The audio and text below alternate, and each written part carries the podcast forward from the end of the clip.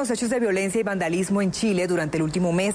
En los enfrentamientos con la fuerza pública, cerca de 200 personas han resultado con heridas oculares. Hace tres semanas, Carlos Vivanco participaba en una protesta en su barrio contra el gobierno de Sebastián Piñera.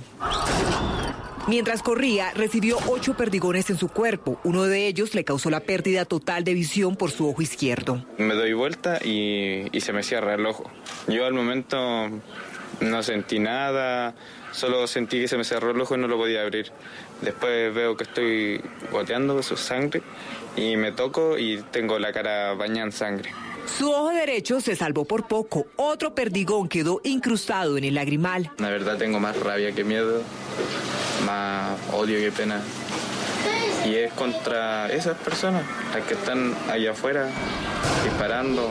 Como Carlos, 197 chilenos han resultado con heridas oculares en medio de las protestas que cumplieron un mes. César es otro afectado. Aquel día tocaba su tambor en una protesta. Me caí al suelo y me dolió, me retorcí un poquito en el suelo y ya después el dolor se fue, se me durmió la cara y me puse de pie y grité que no me iban a ganar.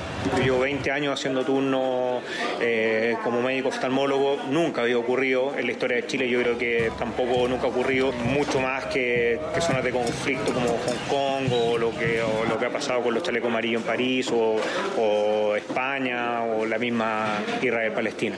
El Instituto Nacional de Derechos Humanos registra que los daños oculares también son causados por bombas lacrimógenas y anunció que denunciará a la policía por interrumpir con gases lacrimógenos los primeros auxilios que le prestaban a un joven de 29 años, quien finalmente murió. Las protestas en Chile continúan. Y las protestas en Hong Kong se intensificaron. En medio de la crisis que ya completa cinco meses, los manifestantes pro democracia hicieron un llamado a realizar bloqueos y a usar armas no convencionales para atacar a la policía. Con estos arcos y flechas, los manifestantes en Hong Kong volvieron a las calles y protagonizaron uno de los días más violentos desde que comenzaron las protestas. Con la nueva estrategia Blossom Everywhere o Eclosión General, inició una fase en la que quienes apoyan el movimiento pro democracia buscan multiplicar los bloqueos y los actos de vandalismo y además poner a prueba las capacidades de la policía. El uso de estas armas improvisadas es parte de la nueva ofensiva. Un policía ya resultó herido por una flecha disparada por un manifestante desde el techo del campus de la PolyU durante los enfrentamientos. Las autoridades respondieron con cañones de agua y lanzaron varias granadas lacrimógenas para apaciguar la protesta. En un foro de Internet hay una nueva consigna para el lunes que llama a una acción de madrugada dirigida a mantener los bloqueos. La movilización pro democracia empezó por el rechazo a un proyecto de ley que iba a autorizar las extradiciones a la China continental, donde la justicia está bajo la influencia del Partido Comunista. Aunque el texto fue retirado en septiembre, los manifestantes ampliaron sus reivindicaciones, que incluyen el voto popular para elegir al jefe del Ejecutivo de Hong Kong. El Ejército Popular de Liberación Chino solo ha intervenido para limpiar las calles después de las protestas, pero el gobierno no descarta enviarlo para poner fin a las manifestaciones. Voces y sonidos de Colombia y el mundo en Blue Radio y bluradio.com, porque la verdad es de todos para todos. Dos, tres minutos, momento de actualizar las noticias, de contarles la información más importante de lo que está pasando a esta hora en Colombia y el mundo. Mucha atención porque las autoridades están investigando si cerca de una tonelada de ANFO que fue descubierta por el ejército en Putumayo iba a ser utilizada para alterar el orden público durante las marchas del próximo jueves. Jairo Figueroa. El material ANFO fue hallado entre el bosque con ayuda de perros antiexplosivos en zona rural del municipio de Villagarzón. Al respecto, el general Juber Aranguren, comandante de la Brigada 27 del Ejército. Seguramente iban a ser utilizados para afectar a la fuerza pública en el desarrollo de operaciones militares. Hubiera podido ser eh, utilizado para el día 21. Eso es trabajo de la inteligencia. En este momento estamos verificando. El coronel Mauricio Barrera, comandante de la Policía Putumayo, manifestó que se intensifican las operaciones para evitar que las marchas previstas para el 21 de noviembre sean infiltradas. Eh, asegurando eh, lugares e infraestructura eh, que puede ser afectada por parte de las personas que vayan a hacer su marcha. Tras el hallazgo no hubo capturas de las disidencias que tenían listo este material. En Mocoa, Jairo Figueroa, Blue Radio. Y en un rosario de 61 trinos, el expresidente Uribe reconoció que aunque al gobierno Duque aún le falta, varios han sido los logros en este año y tres meses, Kenneth. Silvia, pues a cuatro días del paro nacional del jueves 21 de noviembre, el expresidente Álvaro Uribe, por espacio de una hora, se dedicó a enviar a través de las redes sociales 61 trinos en el que reconoce que el gobierno del presidente Iván Duque le falta mucho para mejorar. En su primer trino dice, falta pero hacemos una enumeración somera y completa de logros y expectativas del gobierno del presidente Duque. Más adelante señala, falta mucho, pero ya para vigencias de la ley de 1966 que obliga a publicar en un portal todas las compras del sistema de salud para facilitar vigencias y garantizar la transparencia. Asimismo indica, falta mucho, pero insistiremos en el presupuesto para atender las vías terciarias rurales, son 142 mil kilómetros aproximadamente, y agrega, Falta mucho, pero nuestra economía ha doblado el crecimiento y es una excepción en medio de malas noticias internacionales. El exmandatario asegura que pese a todo lo que falta por mejorar y lograr, se trabaja para mejorar en el bien de todos los colombianos y cierra. Falta mucho, pero repetimos que hay que ganarse con obras el cariño de productores y trabajadores del campo. Pues a propósito de política, a propósito de marchas, también es noticia la columna de hoy en el diario El Tiempo del ex vicepresidente Germán Vargas Lleras, quien dice que con la anunciada marcha del próximo jueves 21 de noviembre comienza en firme la campaña presidencial y que la motivación de este paro es claramente política, no importa el ángulo desde donde se mira. Insiste que los promotores y las demandas son de muy diversa índole. Al mirarlas en su conjunto parece en un completo programa de gobierno y insiste, qué curiosidad, un programa completamente opuesto a aquel por el que votaron mayoritariamente los colombianos cuando eligieron al presidente Iván Duque, es lo que dice Germán Vargas Lleras en su columna. Vamos a cambiar de tema. Cuatro heridos de un accidente de tránsito que se presentó en el norte de Bogotá. ¿Qué fue lo que pasó y en dónde, Camilo? Silvia, son cuatro de las personas que resultaron lesionadas en este accidente que se presentó a la altura de la carrera séptima con calle 247. Entre los heridos no se han formado las autoridades, se encuentra un menor de seis años de edad quien tuvo un trauma en su rostro, así como dos mujeres de 55 y 58 años de edad y el conductor. Otro de los ocupantes resultó ileso. La emergencia, según la versión del mismo conductor, se habría presentado cuando esta familia ingresaba a Bogotá y una de las llantas del vehículo se estalla, provocando una colisión contra un muro del colegio Fundación Colombia. Hay que resaltar que la atención de esta emergencia en el norte de la ciudad no afecta la movilidad en la carrera séptima. Pues a propósito de accidentes, mucha atención porque 10 personas resultaron heridas. Esto luego de otro accidente de tránsito entre cuatro vehículos. Se presentó en el sur de Bogotá, en la avenida Villavicencio, con la avenida Primero de Mayo. Allí hacen presencia, por supuesto, las autoridades. Y a propósito también de accidentes, dos personas muertas y dos más heridas dejaron dos hechos que ocurrieron en el área metropolitana de Bucaramanga. Los heridos permanecen en clínicas de esa ciudad, Verónica. El primer accidente ocurrió en el municipio de Piedecuesta, Santander, donde Tania Andrea Franco, de 25 años, quien se movilizaba en una motocicleta, al parecer perdió el control de la misma y fue arrollada por un vehículo tractocamión. El segundo accidente se registró en el barrio Real de Minas de Bucaramanga cuando un motociclista que estaba estacionado en una calle es arrollado por un vehículo particular. Allí murió Jorge Villamizar, de 29 años. Dos personas más en ese último accidente resultaron heridas. El capitán Jonathan Calderón, comandante de tránsito de la Policía Metropolitana. Las causas, e hipótesis o responsabilidades de este caso son materia de investigación.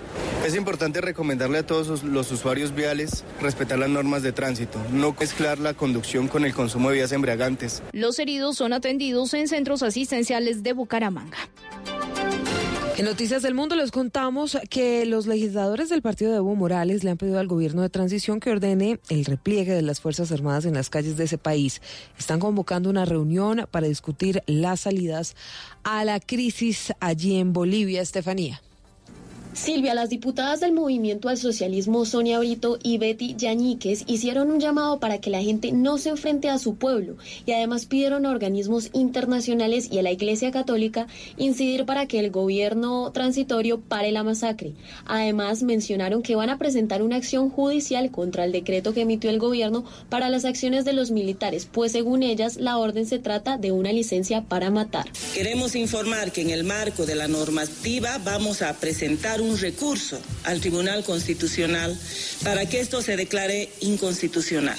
Las diputadas junto a unos 20 legisladores oficialistas convocaron a una reunión este lunes a sus pares de la Unidad Demócrata y del Partido Demócrata Cristiano para debatir sobre la coyuntura política de Bolivia.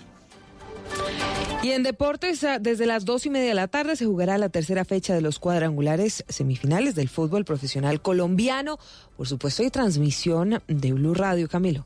La jornada dominical abre Santa Fe contra Alianza Petrolera en el Estadio El Campín. A las 4 y 30 de la tarde, el clásico del Valle del Cauca, América será local ante Deportivo Cali. A las 6 y 30 de la tarde, Nacional recibe en el Atanasio Girardot a Junior de Barranquilla y cierra la fecha Cúcuta en el Estadio General Santander ante Tolima. La tabla de posiciones está de la siguiente manera. En el grupo A, primero es Tolima con 6 puntos, lo sigue Nacional y Junior con 3 puntos y el último es Cúcuta sin puntos. En el grupo B, América, Santa Fe, Cali y Alianza Petrolera tienen 3 puntos pero América es primero por una diferencia de goles de más uno. Noticias contra reloj en Blue Radio. La noticia en desarrollo, el gobierno de la República Democrática del Congo confía en poder declarar el fin del brote de ébola que sacude la zona noreste de ese país antes de que termine el año y que ha causado la muerte de más de 2.200 personas.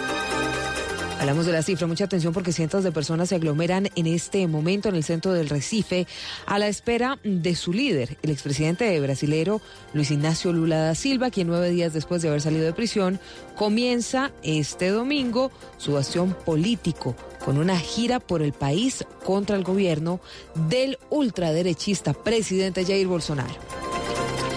Y estamos atentos a las 2.11, un grupo de organizaciones sociales y la diócesis de Quibdó han advertido al gobierno colombiano sobre el inminente riesgo de que ocurra una nueva masacre en el municipio de Bujayá, que recordemos en el 2002 vivió una de las peores matanzas, de las más cruentas del conflicto armado colombiano que dejó más de 100 personas muertas.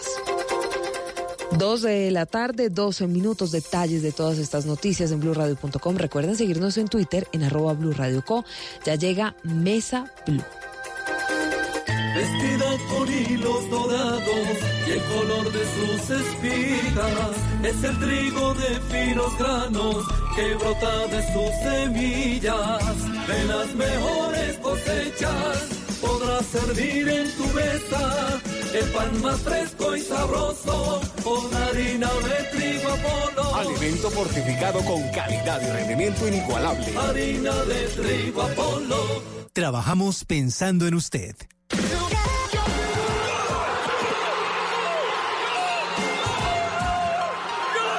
Para los que están locos por el fútbol. Trae este domingo, rescatando noviembre con buena fútbol, desde las 4 de la tarde, América Cali, Clásico y Nacional Junior. Blue Radio, para los locos por el fútbol. Blue Radio, la nueva alternativa. Eres un romántico empedernido. Sabes que por amor haces lo que sea. Incluso cocinar las más ricas pastas. Y traer a tu casa una de las ciudades más románticas del mundo. Donde Romeo y Julieta se amaron por siempre. Sin duda, eres un campeón. Una de las capitales mundiales de la ópera. Para ti, nada es imposible. Apuesto a que eso no se lo esperaba. Pastas Verona. Si sabes de amor, sabes de pasta. Trabajamos pensando en usted. Esta es Blue Radio. En Bogotá, 89.9 FM. En Medellín, 97.9 FM. En Cali, 91.5 FM. En Barranquilla, 100.1 FM. En Cartagena, 1090 AM. En Bucaramanga, 960 AM.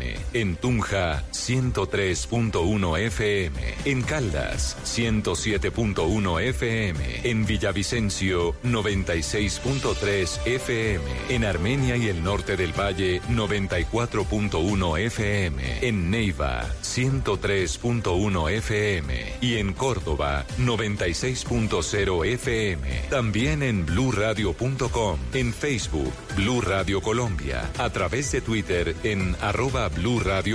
Y en la señal de TDT.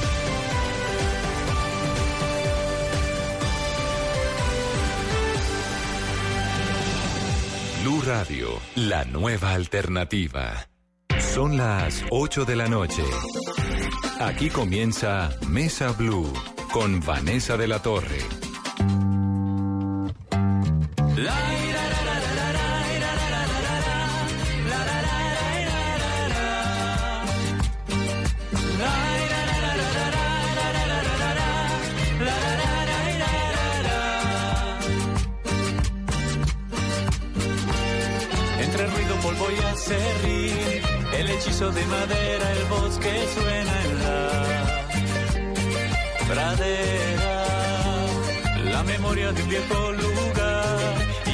De tus manos que no deja de crear para nunca callar. Voy a cantar al cielo, ir más allá, más allá del tiempo. Somos fuego y corazón, la madera, tu canción, de tus manos nacerá. Eres fuerza y tradición, sonido de la unión, que nunca morirá. Bienvenidos a Mesa Blue. Esto es Más Allá del Tiempo de los Rolling Ruanas, a quienes tengo con sus ruanas puestas, por supuesto, en esta cabina. Bienvenidos. Me da mucho gusto que estén aquí, muchachos. A nosotros también nos encanta estar acá. Juan Diego, Presente. Fer, Aquí presente. Luis Guillermo Aquí volado. y Jorge Mario. Ellos son los Rolling Ruanas. ¿Qué es eso de los Rolling Ruanas? Los Rolling Ruanas somos un grupo de música campesina eh, en fusión con el rock y con otras músicas latinoamericanas que llevamos cuatro años ya eh, trabajando muy juiciosos, que somos eh, casi como una familia entre nosotros, amigos de hace muchos años en la vida. digamos músicos de profesión que tienen como esa esa necesidad de resignificar nuestro folclore eh, El, el Rolling Ruanas viene de Rolling Stone, supongo, ¿no? tiene que ver con el rock and roll, pues el, el rolling de, de- de rock and roll es súper...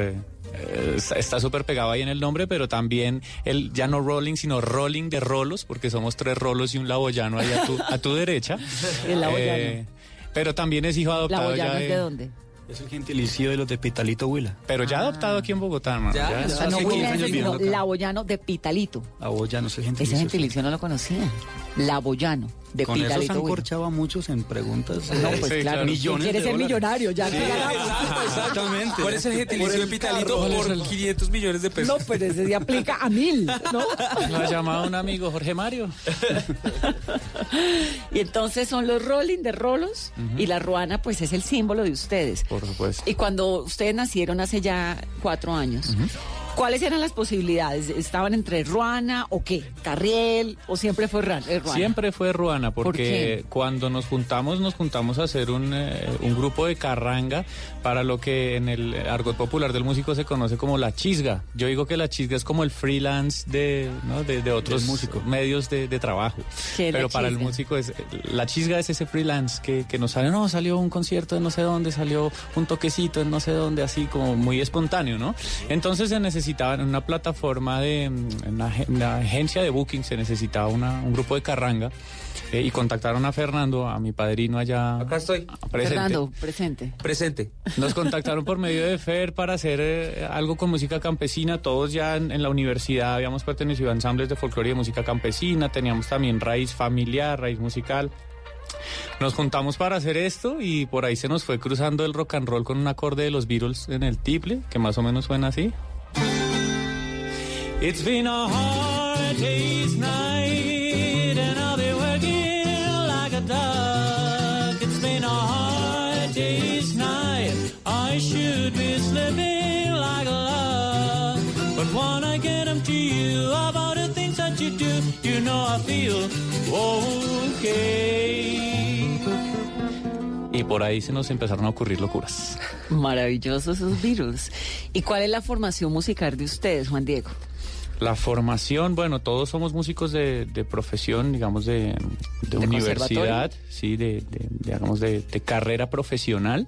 Eh, y creo que pertenecimos como a, a facultades donde la música colombiana estaba en un proceso de mm, como de realce, estaba ajustándose como a los pensums artísticos, porque aquí eh, vivimos mucho tiempo como dentro de la música clásica o el jazz, y no existía nada más, en, en- digamos, eh, para estudiarlo de manera formal.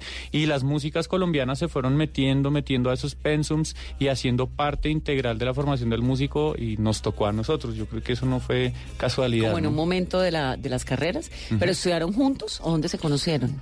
Estudiamos. Estudiamos Jorge, Juan Diego y yo en la misma universidad, la Sergio. Jorge, Juan Diego y Fer. Ajá. O sea, En de la Sergio. Sí, Sí. O sea, aquí a mi derecha. Y Memo, Luis Guillermo, perdóname. Tal, mucho gusto. ¿Cómo están? La mamá lo regaña. porque La mamá lo regaña si le Guillermo. porque No, ella le dice, yo le puse un nombre, papito. Bueno. Y ojalá esté escuchando. Eh, Obvio que lo está escuchando. entonces-. Me puede mandar un saludo si quiere. Saludo a mi mami. Mami, estoy triunfando. Y él, y él salió de, de la distrital, de la, de la Academia Superior de Artes de Bogotá. Entonces, incluso lo que decía Juan, yo eh, realicé unos estudios durante unos años en Argentina y allá en Argentina ¿Aprendí también- rock? No, mira que en Argentina también hice muchas cosas de folclore y de, y de tango y folclore, que era como el enfoque allá que yo quise ir, ir a como... Me, me parece que hay que meterle un tango inmediatamente a esta conversación. Sí, nosotros tenemos una canción que es medio tanguera, carranguera, de hecho. ¿Qué es cuál? Eh, Al caer el sol. Al caer el sol, ¿no? ¿Un pedacito, no? Claro. Hacemos que el coro. La estrofa. Ah, la estrofa, listo, sí, estrofa, va. Va. Salto al abismo para nunca más volver. De aquel retrato se ha borrado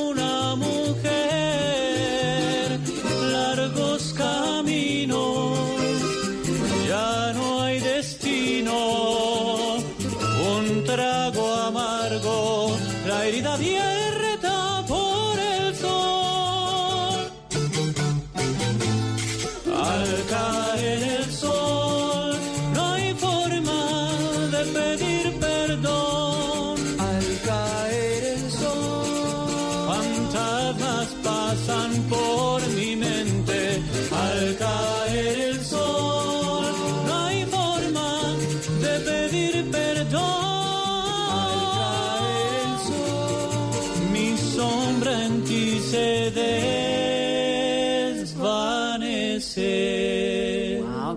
¿Y esto es qué?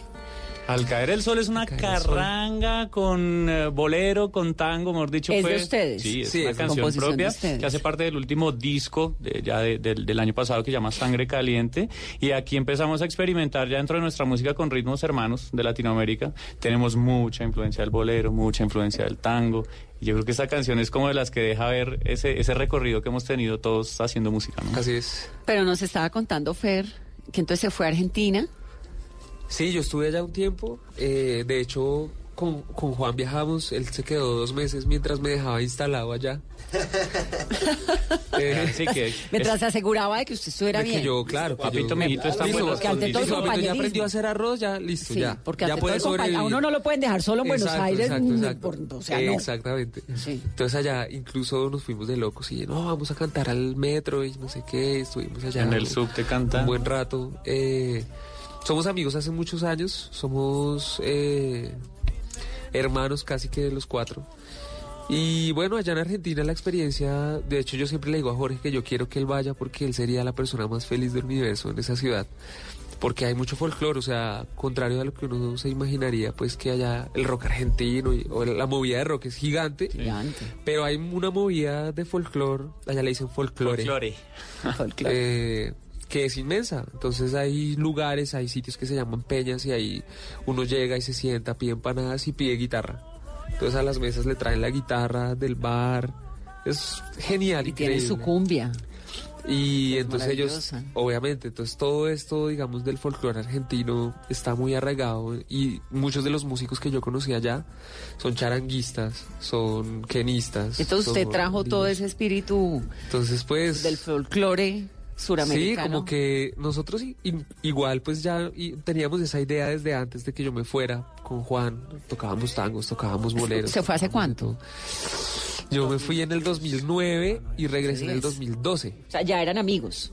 Claro. Ya tocaban por ahí. claro, ya, ya. tocábamos, ya teníamos un dueto que se llamaba Juan y Fer. Imagínese esa.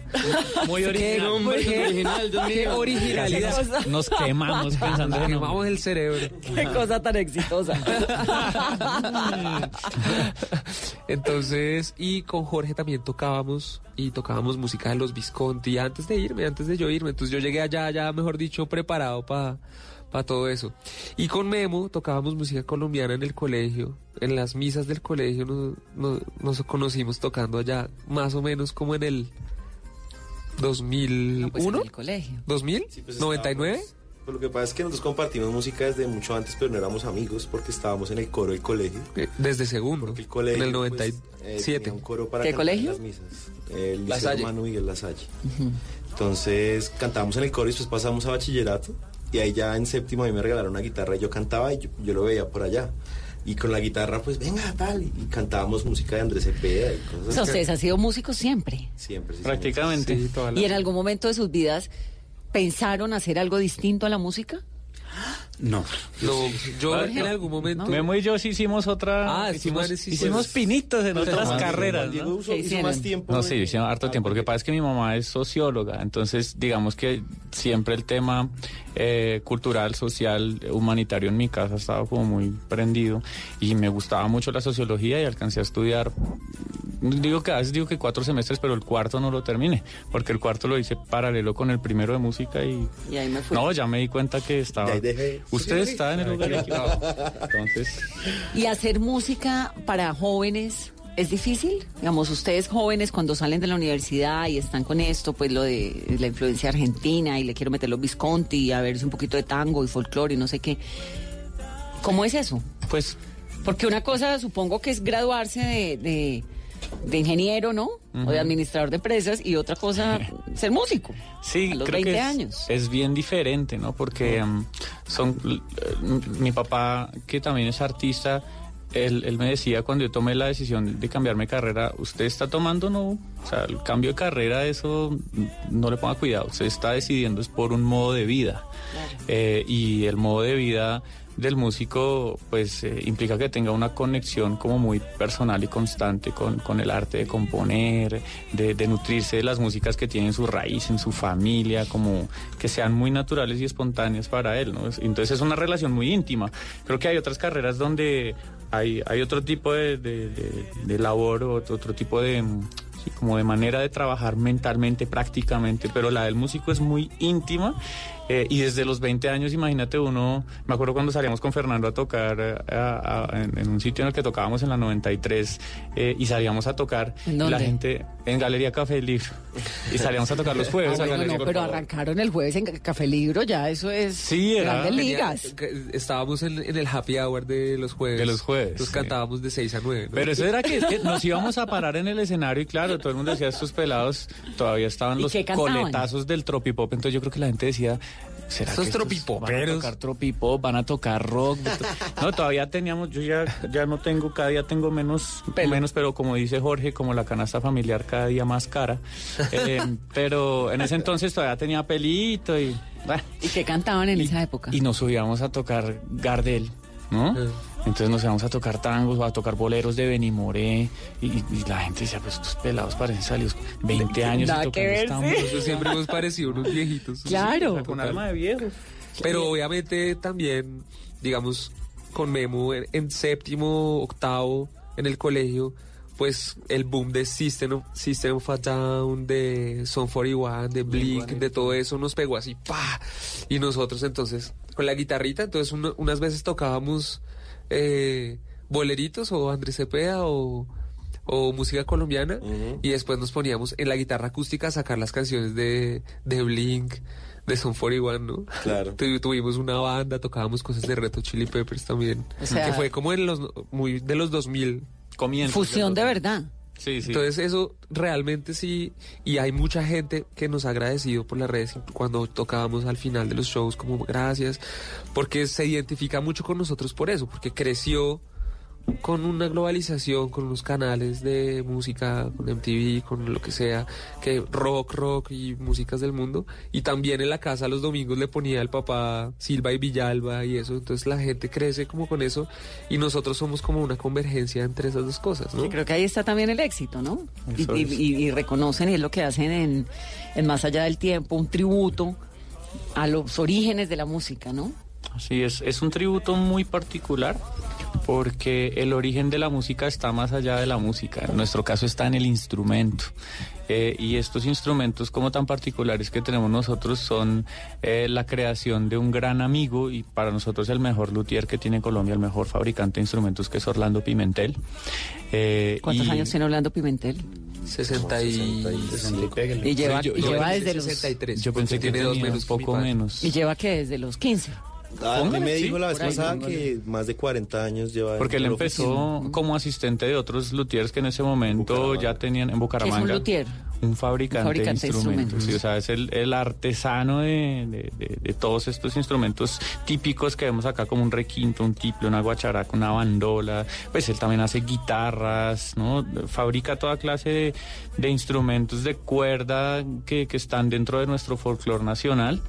Eh, y yo creo que muchos, muchos músicos eh, tenían como en su corazón dar ese agradecimiento a Orlando. Nosotros no les adelantamos con la canción y con el videoclip, ¿no? Porque no, había que darle las innovando gracias. como siempre. Y los homenajes hay que hacerlos en vida también. Entonces, Sí, pues De acuerdo. Entonces, la canción es un homenaje a él. es un homenaje a él, a los luthiers en general, porque yo creo que muestra la magia con la que se fabrican estos instrumentos. Muchas personas eh, desconocían qué era un luthier y cómo llegaba un instrumento a manos de- de- del músico. ¿Cómo llega? Eh, uf, después de una cantidad de procesos de, de selección de la, mane- de la madera, de lijarla, de cortarla, de pegarla, de dimensionarla. Pero el Eh, luthier que hace una guitarra puede hacer también una guacharaca. Sí, claro. Juan está detrás del maestro hace rato que le haga una y no ha querido. Lo que pasa es que no es la- la- eso sí, la especialidad de Pimentel no es hacer guacharacas, La, pero yo. la especialidad de él es cuál? Los tiples, yo creo, los tiples y los requintos. Opa, hace unas guitarras increíbles. Sí, pero digamos que... Su nombre se ha dado más a conocer exacto. por tiples y por requintos. Y bueno, eh, sé que esto es radio, entonces vamos a tratar de describir un poco. Pero ahí está lo de... Ah, sí, ah, vea, aquí estamos. Resulta que esta madera parece pintada, ¿no? Parece que uno, uno podría decir como que es... eh, La pintaron de mora- morado. La pintaron de morado, pero ese, ese árbol es así. O sea, la madera se llama nazareno y el árbol y la madera es morada. Pero ustedes Entonces- escogen el color que quieren, su requinto, su Sí, guitarra. o sea, la madera, porque cada madera tiene como... Un color sonido natural. diferente, un color natural. Por ejemplo, este yo ni siquiera le puse laca. Porque Sí, eso le iba a preguntar, está en color mate. Ajá. Entonces, me parece que así se ve mucho más lindo el instrumento, que eh, tiene más sonido. Bueno, aunque eso es, es- eso es un mito, porque... Y esos son gustos, exacto. Entonces, realmente es muy lindo decirle al, ma- al maestro como, bueno, quiero un requinto que tenga 27 trastes. Quiero un ¿Y requinto... qué son que- los trastes? estos. Estos que, las que casillitas que tiene aquí para pulsar. Eh, quiero un requinto que sea largo para tocar. Eh, o quiero un requinto que tenga este cosito que se llama boquete para poder meter la mano acá y hacer O sea, todo eso eh, implica el sonido, supongo, ¿no? y calidad del la sonido. comodidad del instrumento y todo lo que todo lo que implica pues uno entonces uno le dice maestro quiero un requinto así así así de estas características tal", ¿Cuál es la diferencia entre un requinto, una guitarra? ¿Esto es qué? ¿Un tiple? Un tiple. Un tiple. El tamaño, la sonoridad. Porque para mí eso será una guitarra para una persona más chiquita. Como para mí. Una guitarrita. Y el de allá es como una guitarra para Carolina. ¿no? exacto exacto no como el, como el Esta, requinto digamos, más sería una guitarra para Julián. Sí, ¿Cuál es la diferencia? mucho En, en la, en la construcción, la forma, la sonoridad, el número de cuerdas también. Por ¿Son sonidos entre- distintos? entre el Muéstranos- requinto muéstranos los sonidos. Suena, suena el requinto. el requinto es más agudo Tiene como 12 para cuerdas. puntear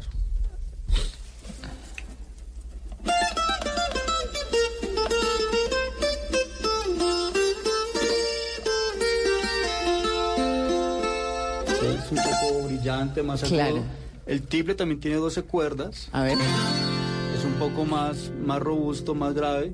La di- diferencia entre el requinto y el tiple es que tiene cuerdas entorchadas que suenan más y van. Entonces eso hace la, la sonoridad.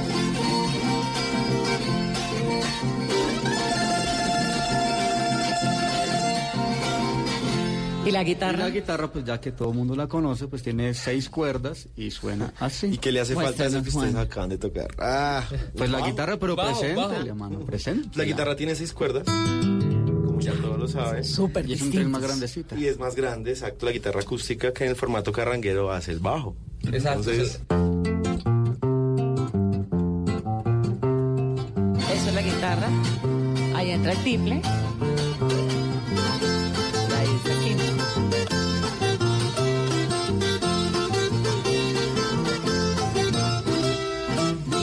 Y métale guacharaca de una vez. Claro, y falta la guacharaca que es la que Falta lleva la como batería el- del grupo. el- la batería del grupo, el ritmo.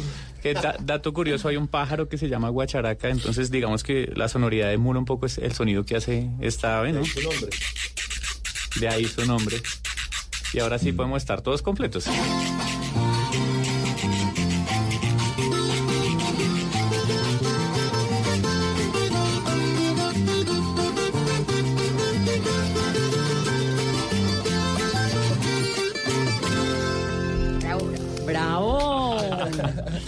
Habían contado, pero muy superficialmente, la historia de la ruana. ¿La ruana es de Nopsa o es de dónde? Esas que tienen ustedes. Sí, es Nopsa, pero tenemos. eh, Lo que pasa es que también nos han ido regalando algunas ruanas. Nos regalaron una en Nemocón, nos regalaron una en Nopsa precisamente. ¿Cuántas Eh, ruanas tienen? Once. Once cada uno. ruanas ya cada uno. sí. O sea, 44. Menos mal somos músicos, ¿no? ¿Eh? Uno por cuatro. cuatro. 44, 44. Se ríen allá en cabina. 44. Saluda a nuestro profe de matemáticas, Marta Gamba. Pero 11 ruanas cada uno. Ya tenemos Y se un las rebaño. pone, y, y todas son iguales, son distintas de color, de qué, cómo. diferente. Y usted siempre se pone una ruana. Sí, digamos que lo que ha pasado últimamente es que la ruana, pues más allá de, de ser la, la prenda que con tanto amor y orgullo portamos, pues también se vuelve como parte de, de nuestra identidad musical. Claro, se llaman los Rolling Ruanas. Exacto, entonces hay momentos por aquí, por ejemplo, ah, mira, allí tienes una chaqueta que tiene como, está brandeada con el logo de los Rolling y eso que, que, que también en otros contextos han funcionado muy bien, pero definitivamente pues la ruana tiene toda una identidad y toda una historia que contar, entonces por eso siempre la, la llevamos puesta o procuramos tenerla puesta. Vamos a hacer una pausa. Estamos hablando con los Rolling Ruanas más allá del tiempo.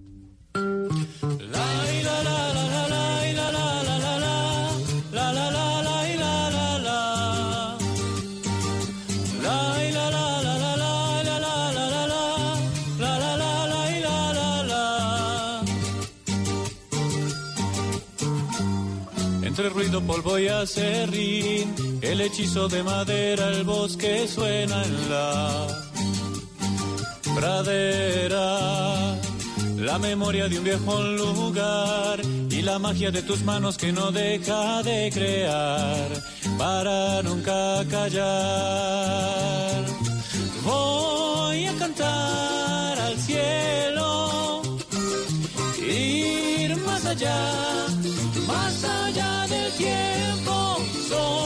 Corazón, la madera, tu canción, de tus manos nacerá.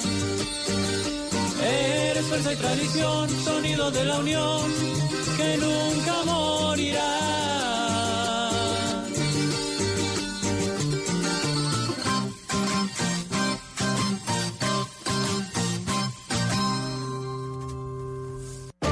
Tenemos un reto, algo que nos impulsa, eso que nos hace levantar de la cama todos los días, un sueño que nos lleva al límite y nada más importa. No importa el dolor, ni la frustración, no importa el tiempo. Un reto que es a la vez nuestro combustible y nuestra obsesión. Porque nada se consigue de la noche a la mañana. Este es mi reto. ¿Cuál es el tuyo? Pasta Sonia, sabor y energía que te hacen mejor. Trabajamos pensando en usted.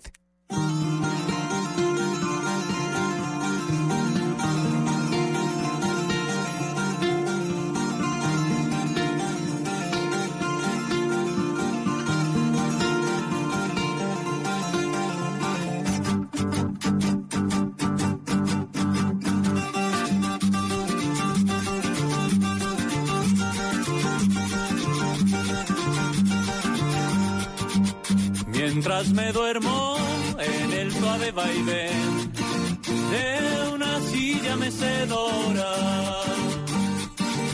pasan enteras una tras otra las narraciones de mi historia.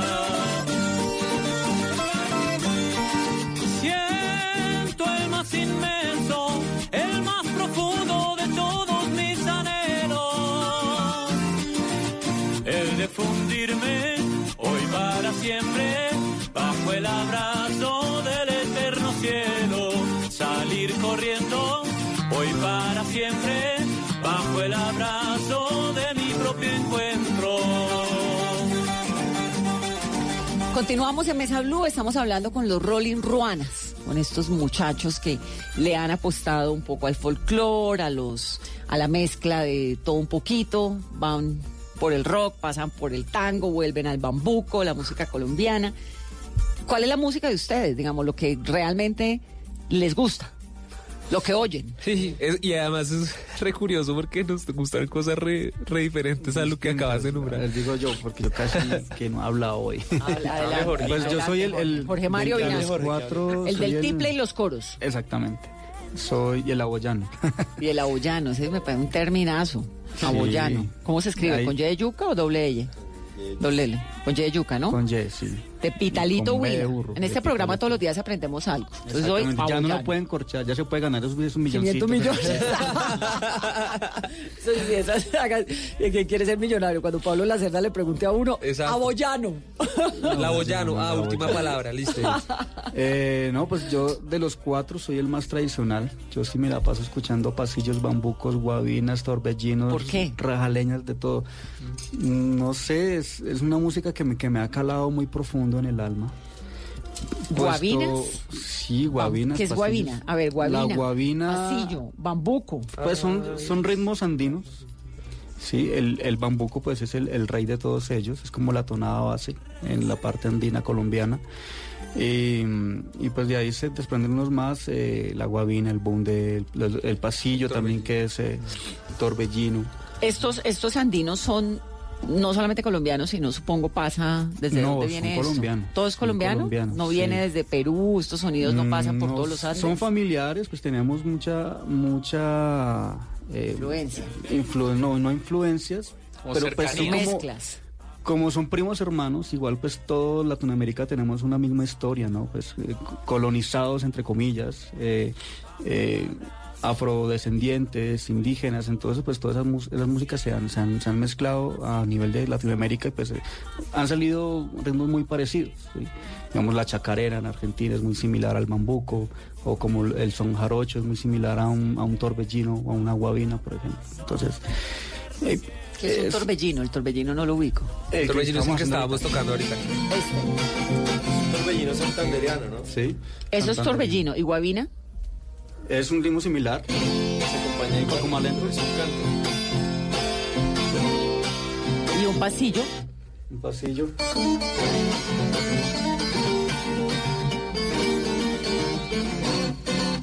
¿Un bunde? Un bunde. El es- tolimese. Sí, es que ahí hay una, hay algo eh, chistoso, pero la guabina y el bunde es como lo mismo. Se lo que en el, en el Tolima lo llaman bunde y en los Santanderes y Boyacá lo llaman guabina. Guabina. Y en Chocó también hay bunde. La Y en Chocó de- también hay bunde que es música afro, que es de marimba. Claro, es que el bunde yo pensé Y que era, percusión. que era pacífico. También. Hay Hay un bunde pacífico, también. Hay un bunde del Pacífico. Ajá. Y entonces, arra- ese- hay unas mezclas ahí de música y obviamente tienen influencias similares, pero ¿qué pasa en Colombia con esta música? ¿Qué pasa en Colombia? Que se está olvidando. Ah, yo siempre peleo ¿Se por eso. olvidando? Sí, porque es que lastimosamente se, se remiten a, a los festivales, al Festival de la Guavina en Vélez, Al del Mono Núñez. al, al del Mono Núñez, sí. Cortiple, Cotrafa. Cortiple. Entonces solamente se, se quedan ahí y, eh, y en las radios y en las difusiones pues eh, eh, mediáticas poco se ve ya, ¿sí? ¿Por qué? Eso es una buena pregunta. ¿Por qué? Esa es ¿Sí? una muy buena. Creería yo que, pues yo siempre digo esto y el colombiano es muy falto de identidad. Así, pues me remito a las palabras y parafraseando a, a Jaime Garzón, que él decía, aquí en Colombia no hay colombianos.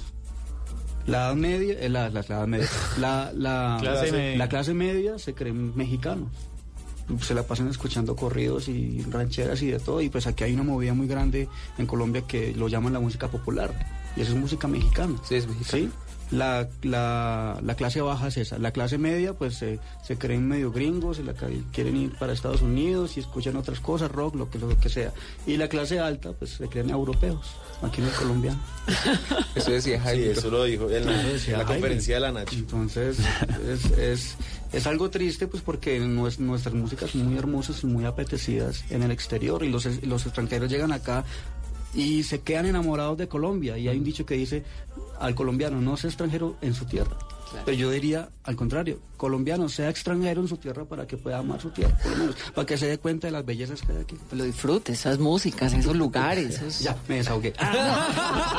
Pero a mí, a mí sí Jorge me, que- Mario. a mí sí me queda una duda, porque si él sus canciones favoritas son Torbellinos, Bambucos, Guavina, enamora y dedica Bambucos, Torbellinos, Guavina. Sí, claro. Pues es lo único que ¿Se imagina una serenata?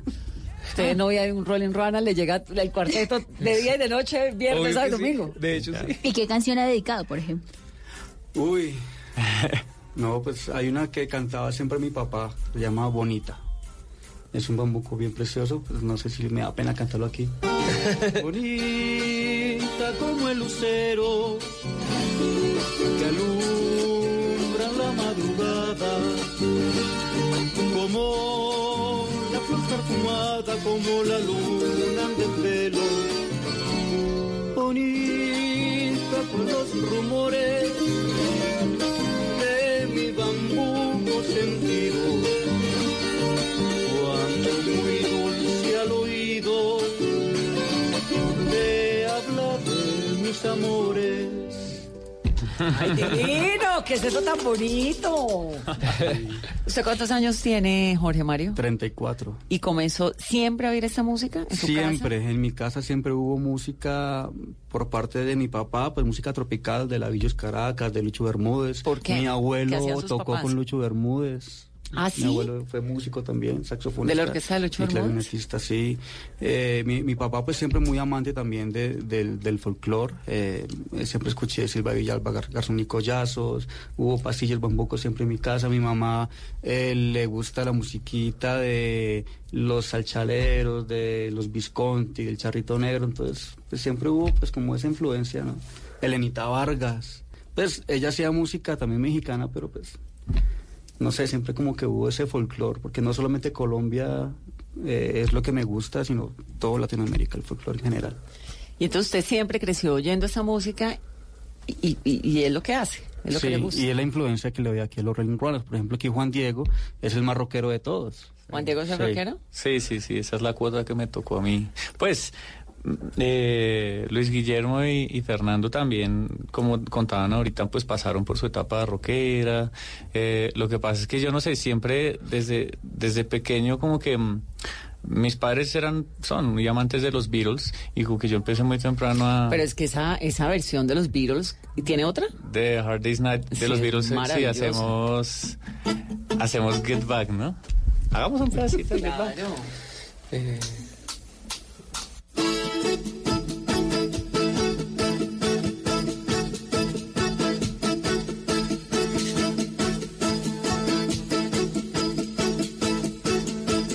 One, two. Jojo was a man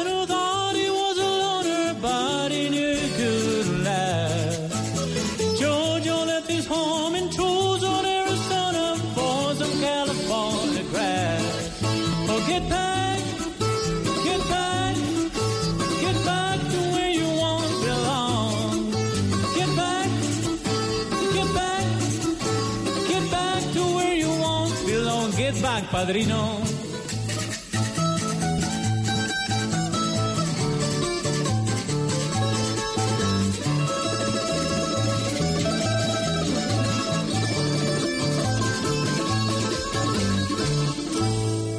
¡Wow! Entonces usted es el que le mete el componente Beatle rockero. Sí, a mí me pasó algo desde muy pelado y es que siempre tenía amigos pues mucho mayores que yo y me conecté desde muy temprano también con un rock que probablemente no pertenecía a mi generación, ¿no? Sino con el rock de, de los 60s, de los 70s. De pronto me salté los 80s, no era muy muy fan del, del como del glam rock, pero luego pasé otra vez a los 90s y siempre como que esa tendencia marcó mi vida. Hay, hay un álbum, por ejemplo, un disco de Nirvana que creo que yo me debo mucho a la música por ese disco. Yo, yo recuerdo mucho el día en que lo escuché tendría por ahí unos 11, 12 años y la percepción de la música, de los sonidos, del gusto por la música me cambió totalmente. Entonces me gustan muchas músicas, a mí me gusta el, el folclore, me encanta eh, pues el bel canto también porque pues lo estudié y, y- y digamos que también lo lo enseño hasta cierto punto, pues esa fue mi profesión. Entonces me gustan muchas cosas, pero el rock es como mi, mi energía de vida. Y ustedes que le hacen honor todo el tiempo a la música nuestra, lo que en eso yo también estoy de acuerdo con, con Jorge Mario El Aboyano. Eh, pues que nos falta un poquito rescatar las identidades, ¿no? ¿Qué opinan de todo este boom de música que hay hoy en día? De la champeta, del reggaetón, de, de lo, lo que llaman ritmos urbanos. Sí, los ritmos urbanos tienen, yo qu- quiero empezar como hablando por las cosas buenas y es algo que usted decía ayer, padrino. Y ellos tienen un sentido muy claro de, de la agremiación, o sea, la unión hace la fuerza. Y creo que parte del impacto eh, comercial y mediático que han tenido el reggaetón y las músicas urbanas es que ellos saben que las colaboraciones, que yo venga, hagamos una canción con usted, usted haga una conmigo, con mi productor, con su productor, venga, les, le- les suelto aquí unas pistas, pásame unas pistas y, y ha- hagamos algo en colectivo. Ellos tienen como una, una idea muy fuerte de, de- de la unión y eso los ha llevado a, a donde están, a, a tener como pues, el mercado ya mundial.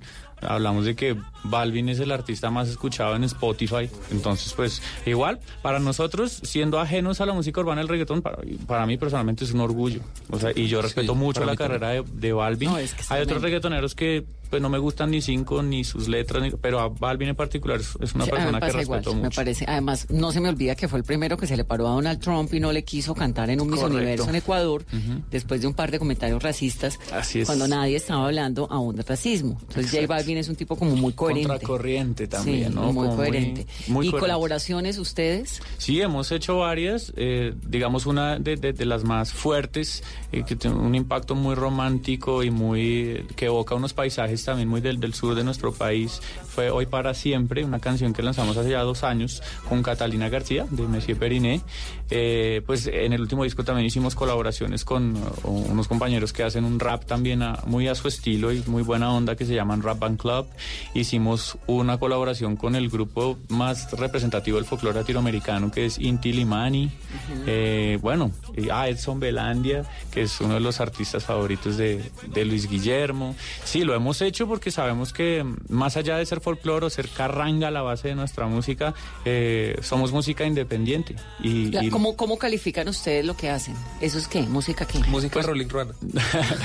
No, hay un término, hay un término muy chévere que está pegando ahorita eh, como a nivel global y es músicas del mundo, world music. ¿Y por qué decimos world music? El año pasado hicimos la primera gira por los Estados Unidos y la carranga pega durísimo. Les fue súper bien. Y si la carranga pega durísimo en Estados Unidos y, y se- y ya, digamos, hemos tenido contacto con otras latitudes en, en Europa también que, que quieren llevarse esta música para allá, pues sabemos que es una música del mundo, ¿no? Sí, y en eso un poco de acuerdo con lo que tú decías que, que por fuera aplauden un montón de cosas que en Colombia no. Exactamente. ¿No? Sí, sí, y a eso se refiere también lo de la música del mundo. Es exacto, y creo que la parte, por ejemplo, del rock y de, de las fusiones latinoamericanas que, que decidimos meter, los covers con los cuales abrimos la puerta antes de lanzar nuestra propia música, pues fueron un, un factor como de identidad colectiva para que las generaciones más jóvenes dijeran, venga, que eso, eso se parece a lo que escucha mi abuelito o a lo que escucha mi papá. Y no venga, y está chévere y me gusta Claro. oírlo y, y, ay, lo encuentro en Spotify y en YouTube también. Y, es una manera de conservarlo también, ¿no? Sí, y nuestros viejos escuchando System of a Down, una banda que nunca habían escuchado, entonces escuchan un cover de System of a Down en Carranga y de pronto dicen, venga, eso está como, como bueno. Y escuchemos a la banda original también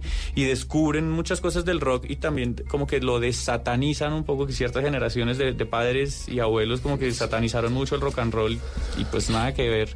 Y terminaron también metidos, impregnándose esta cultura, entonces nos hemos dado cuenta que queremos unir, unir generaciones y ese es el propósito de nuestra música, ¿no? ¿Y qué nuevas colaboraciones tienen pensadas para unir estas Ah. generaciones? Bueno, hay una. bueno, pero no te podemos decir. No ah, si puede. nos pueden adelantar algo.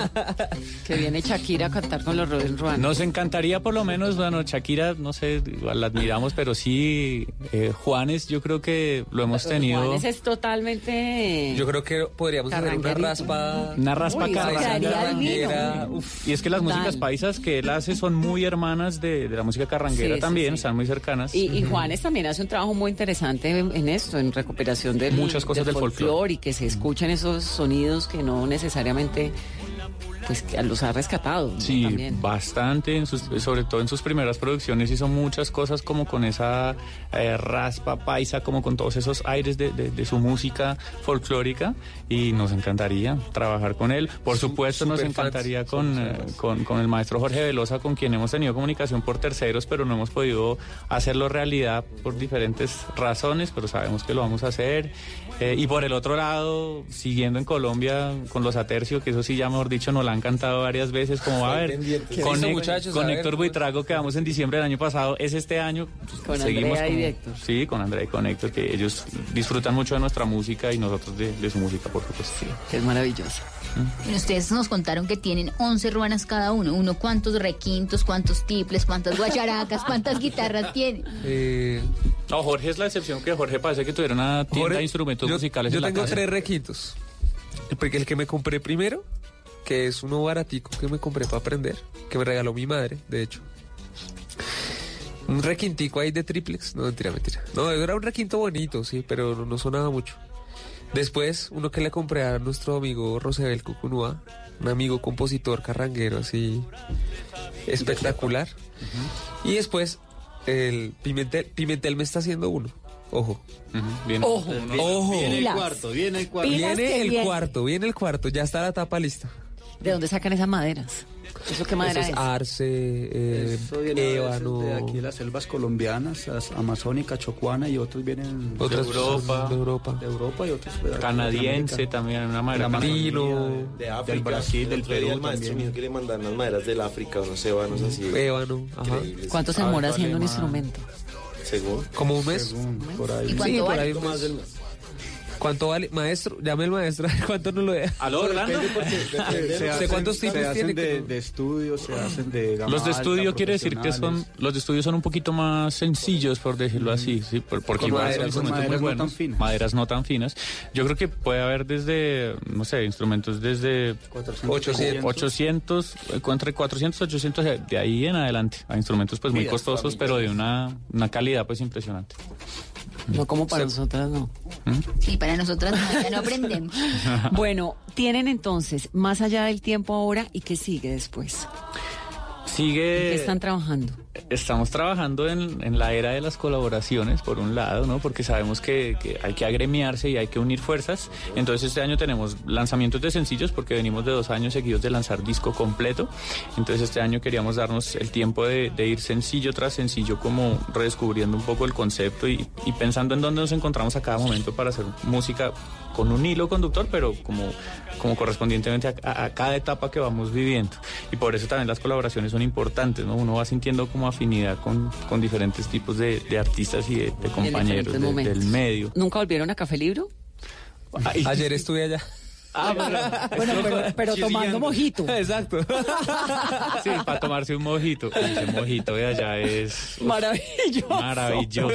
Es el mejor cóctel que hay allá. Me consta. Sí, no, pe- pero mira que sí hemos querido de pronto hacer algo allá porque Claro. han venido amigos como Puerto Candelaria, la, les 30 fue la súper bien, 33, les fue. 33 Lleno. somos súper amigos también y ellos han estado, uff, ellos han- siempre hacen lleno total allá en, en Café y Libro, entonces sí, de pronto sería lindo hacer un concierto allá. Como volver a los propósito. orígenes en Claro. Café sí, Libro.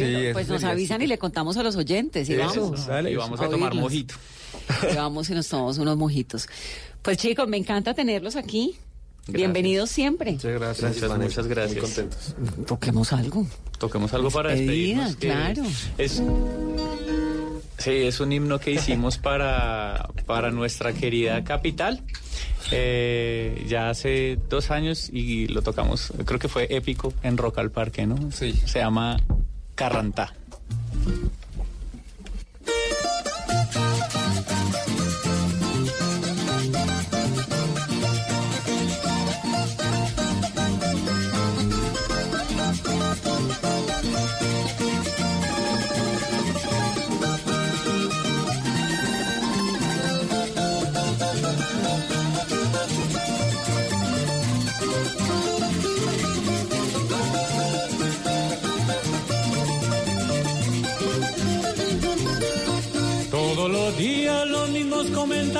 en cada vecindario la misma cantaleta. Que somos un parrandón de desabridos y hasta descoloridos, no bailan ni champeta. Siempre critican y no quieren quedarse, no hacen sino quejarse de nuestros aposentos. Si no es el frío, entonces son los ladrones, los eternos trancones no los tienen contentos. Le digo a los paisanos, también al forastero, que mi nevera tiene mucho sabor y si no le gustó por donde entró que mi nevera tiene mucho sabor y que lo sepan todos soy rolo y a mucho honor. Carajo